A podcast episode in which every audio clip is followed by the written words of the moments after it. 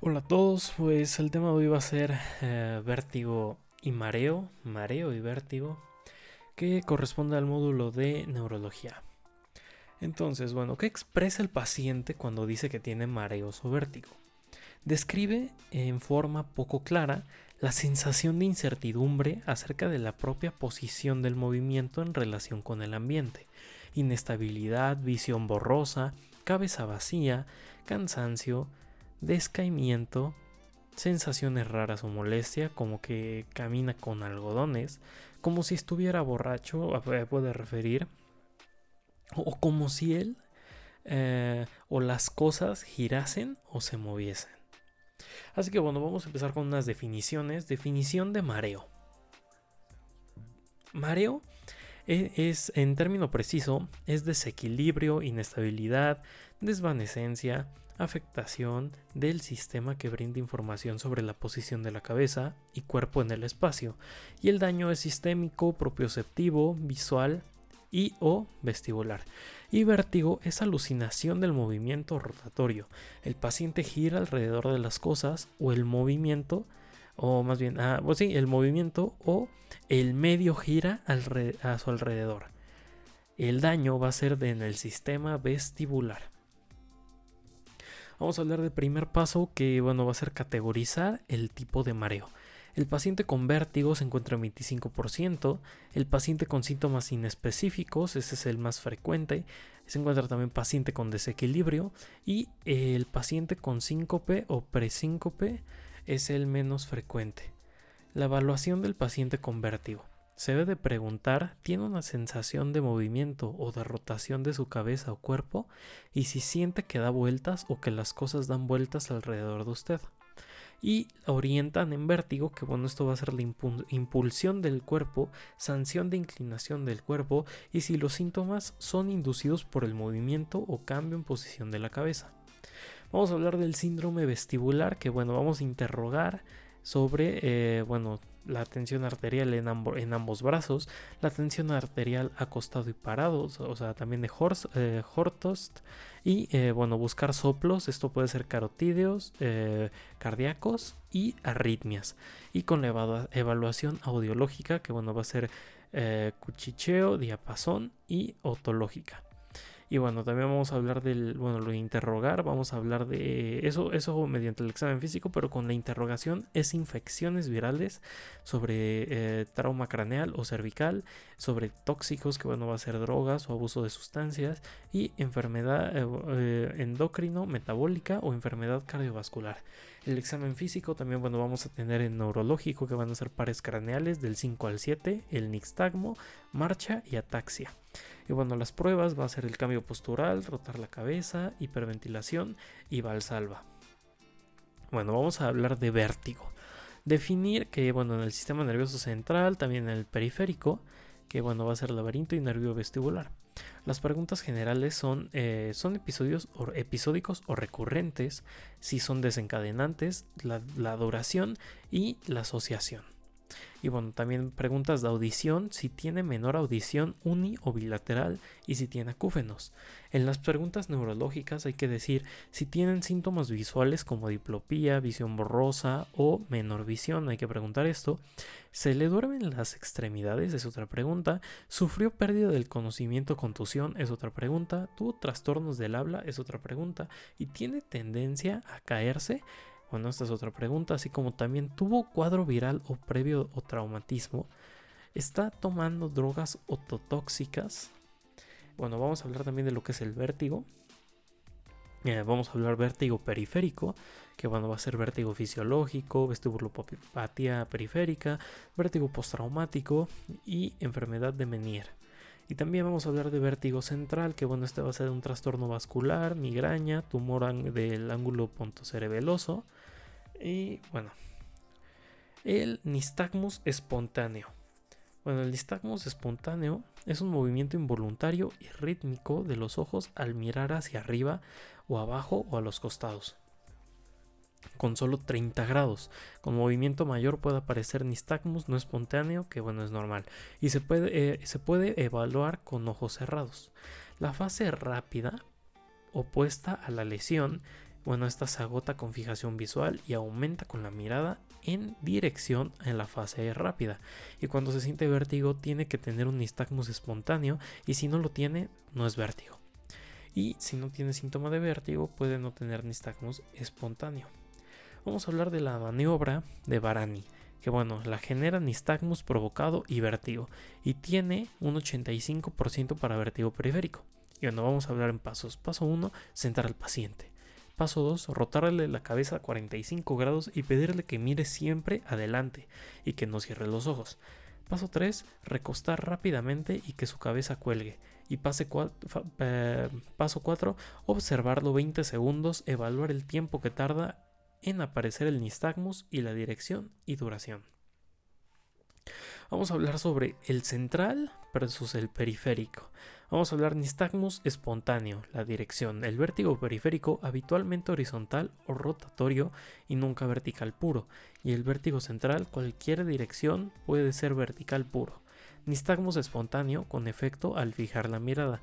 El vértigo periférico se suprime y en vértigo central no se suprime, puede aumentar. Barani en, latencia. Vértigo periférico es de, de 3 a 20 segundos y vértigo central es inmediato. Barani en duración es menos de un minuto y vértigo central es más de un minuto. Barani en sensación de vértigo, en vértigo periférico es, eh, bueno, va a haber eh, sensación de vértigo, sí va a haber, y en vértigo central va a ser mínima o ausente. Y Barani en fatigabilidad, en vértigo central va a ser, eh, bueno, no va a haber, y en vértigo periférico va a ser marcada o mediada que se repite la maniobra. Vamos a hablar de vértigo de origen periférico. Es el más frecuente, tiene corta duración, es un vértigo intenso, paroxístico y bueno, no eh, bueno, se asocia a la disfunción auditiva como tinitos y e hipoacusia y acompañado de manifestaciones neurovegetativas así como náusea, vómito, palidez, sudoración y signos característicos es el nistagmus espontáneo. Vértigo posicional paroxístico benigno, o sea, VPPB eh, bueno, va a ser causa más común de vértigo periférico con más frecuencia en mayores de 60 años. Y la etiología va a ser idiopática en 50%, con trauma craneoencefálico, laberintitis viral y oclusión vascular. Vamos a hablar de vértigo eh, posicional paroxístico benigno. Bueno, la fisiopatología. Se forman eh, ductolitos, cálculos de carbonato cálcico, y por degeneración de los otolitos que bueno eh, que flotan en la endolinfa en el conducto semicircular posterior el movimiento hace que los otolitos traccionen y opriman la cápsula y esto genere vértigo en el vértigo posicional paroxístico benigno, en signos y síntomas, el, vértigo paroxístico breve es menor a 30 segundos, que se desarrolla por cambios en la posición y rota en la cama, gira rápido la cabeza, se inclina hacia adelante, mira hacia arriba y cede si no, eh, si no se repite el movimiento. Y la crisis puede recurrir periódicamente durante días o meses y la mayoría suele recuperarse totalmente antes de los seis meses.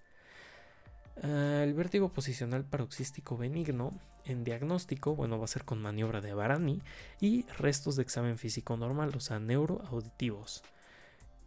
Vértigo posicional paroxístico benigno con eh, el tratamiento va a ser la maniobra de E-play, bueno, que debe de ser eh, mayor, que tiene un 80%, va a ser mayor 80% con éxito y con ejercicios relajados, eh, bueno, ejercicios reglados, perdón, que bueno, deben de ser tres, y el tratamiento farmacológico es limitado y con eh, bueno, su uso si síntomas muy intensos o frecuentes eh, son padeciosos, o sea, si el paciente tiene síntomas intensos o frecuentes. Um, vamos a, hablar de vértigo posicional paroxístico benigno y vamos a hablar de la maniobra de Epley o, Epley, como quieran decir. Paso 1. El paciente sentado va a girar la eh, cabeza hacia el lado, así, eh, bueno, hacia el lado sintomático 45 grados. Paso 2. Recostar energéticamente con la cabeza girada. La cabeza debe colgar 30 o 60 segundos. Y observar el nistagmo. El vértigo debe durar alrededor de 10 segundos y agotarlo. Paso 3. Rotar la cabeza hacia el otro lado entre 30 y 60 segundos hasta hasta agotar el nistagmo y los síntomas. Paso 4. Rotar la cabeza eh, hacia la dirección en la que estaba y la nariz debe estar paralela al piso y mantener eso durante 30 o 60 segundos. 30 a 60. Paso número 5. Retornar a la posición inicial, el vértigo va a durar unos 15 segundos. Mantener la cabeza reclinada como se indica, eso durante un minuto, y luego repetir la maniobra dos veces más. Y paso número 6, la recurrencia luego de la maniobra es de 30%. Si recurre, volver a hacer el tratamiento. Esto depende si se necesita ah, volver a realizar el tratamiento. El vértigo posicional paroxístico benigno en ejercicios reglados. El paciente está sentado en la cama, debe llevar la cabeza hacia adelante y hacia atrás 10 veces y llevar la cabeza hacia un costado y otro 10 veces. Esto se debe de repetir 3 o 4 veces por día. Los eh, ejercicios reglados. Vamos a hablar del vértigo fisiológico. Mal del movimiento, que bueno, incluye al vértigo a las alturas, cinetosis, y bueno, en realidad es mareo. Se produce por conflicto en los aferentes sensoriales, o sea, visual, eh, propioceptivo y vestibular. Hay desequilibrio y predominan signos y síntomas autonómicos como náuseas, vómitos, sudoración, bostezo, cialorrea, astenia y, mayormente hiperventilación. En el tratamiento, bueno, si es sintomático, en efectivo de uso una hora antes de someterse al estímulo. No es necesario una dosis de mantenimiento ante un estímulo prolongado, así como un barco, un avión, y bueno, los síntomas suelen disminuir espontáneamente. Vestibulopatía periférica, laberintitis o neuritis vestibular. Eh, en episodios agudos o recurrentes del vértigo producidos por un trastorno, eh, sí, por un trastorno, un trastorno en laberinto o nervio vestibular de naturaleza desconocida, una infección viral respiratoria alta y suele preceder días previos al vértigo. Suele asociarse a náuseas o vómitos y puede empeorar con los cambios de posición, pero es constante. No hay mejoría si se queda quieto. Barani es eh, más positivo porque hay nistagmus espontáneo. Dura de 7 a 10 días, esto constantemente en el vértigo y el diagnóstico, eh, bueno, es con inflamación del laberinto o nervio vestibular. En el vértigo postraumático se presenta luego de una lesión de eh, trauma de cráneo o latigazo cervical.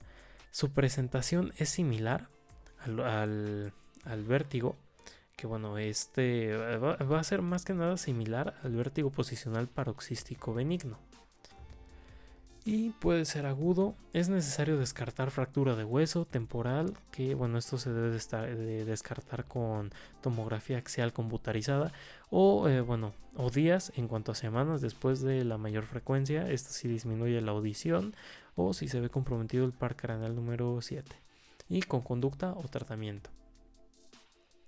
Vamos a hablar de enfermedad de Menier es menor fluctuantes de audición más tinnitus más vértigo episódico más sensación de presión en el oído, o sea, un oído lleno. El inicio es brusco, sin relación con posición o movimientos, con episodios limitados, o sea, de minutos a horas, y que pueden repetirse. Cada crisis es peor. La enfermedad crónica, esporádica, idiopática, en la mayoría de los casos relacionada a sífilis, eh, hipotiroidismo, hiperlipidemia, osteosclerosis. Es producida en un aumento de volumen de endolinfa y distensión del sistema endolinfático.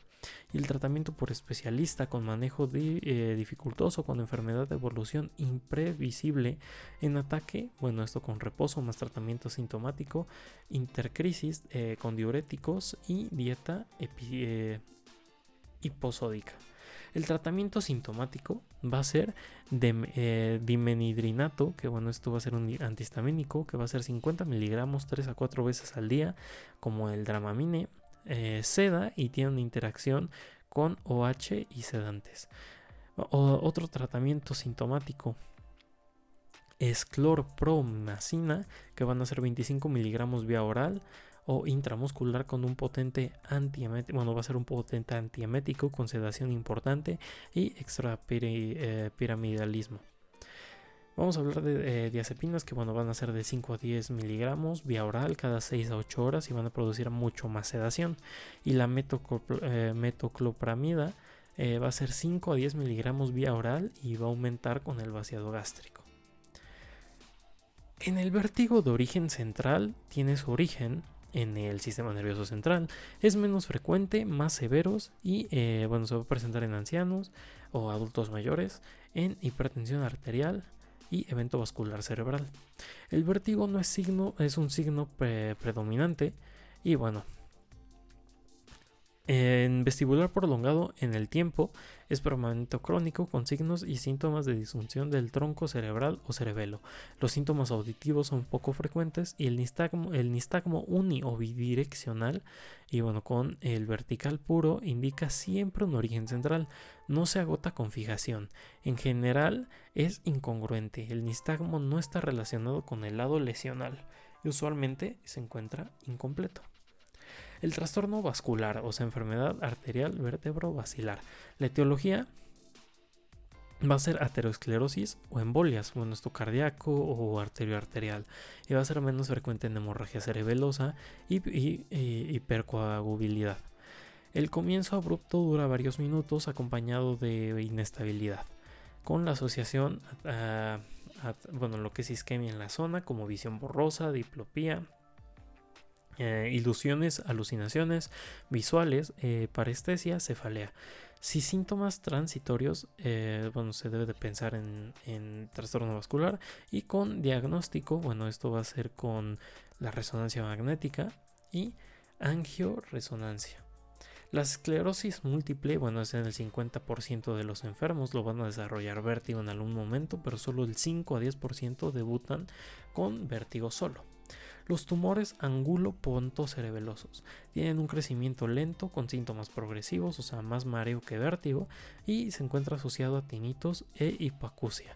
La el neurinoma, el 8, eh, eh, es mayor a eh, pensar si hipoacusia unilateral es mayor y con meningiomas.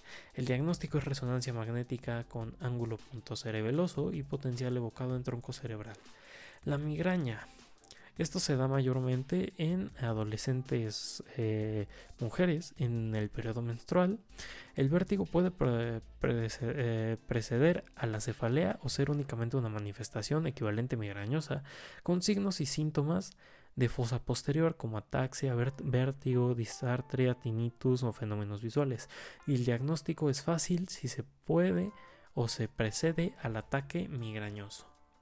Vamos a categorizar el mareo. El paciente con vértigo, bueno, es el 25%, que bueno, este va a ser inespecífico porque los pacientes se encuentran eh, con síntomas inespecíficos, ya que pues este se encuentra en mayor frecuencia. El paciente con desequilibrio y paciente con síncope o presíncope, esto en un menor eh, porcentaje.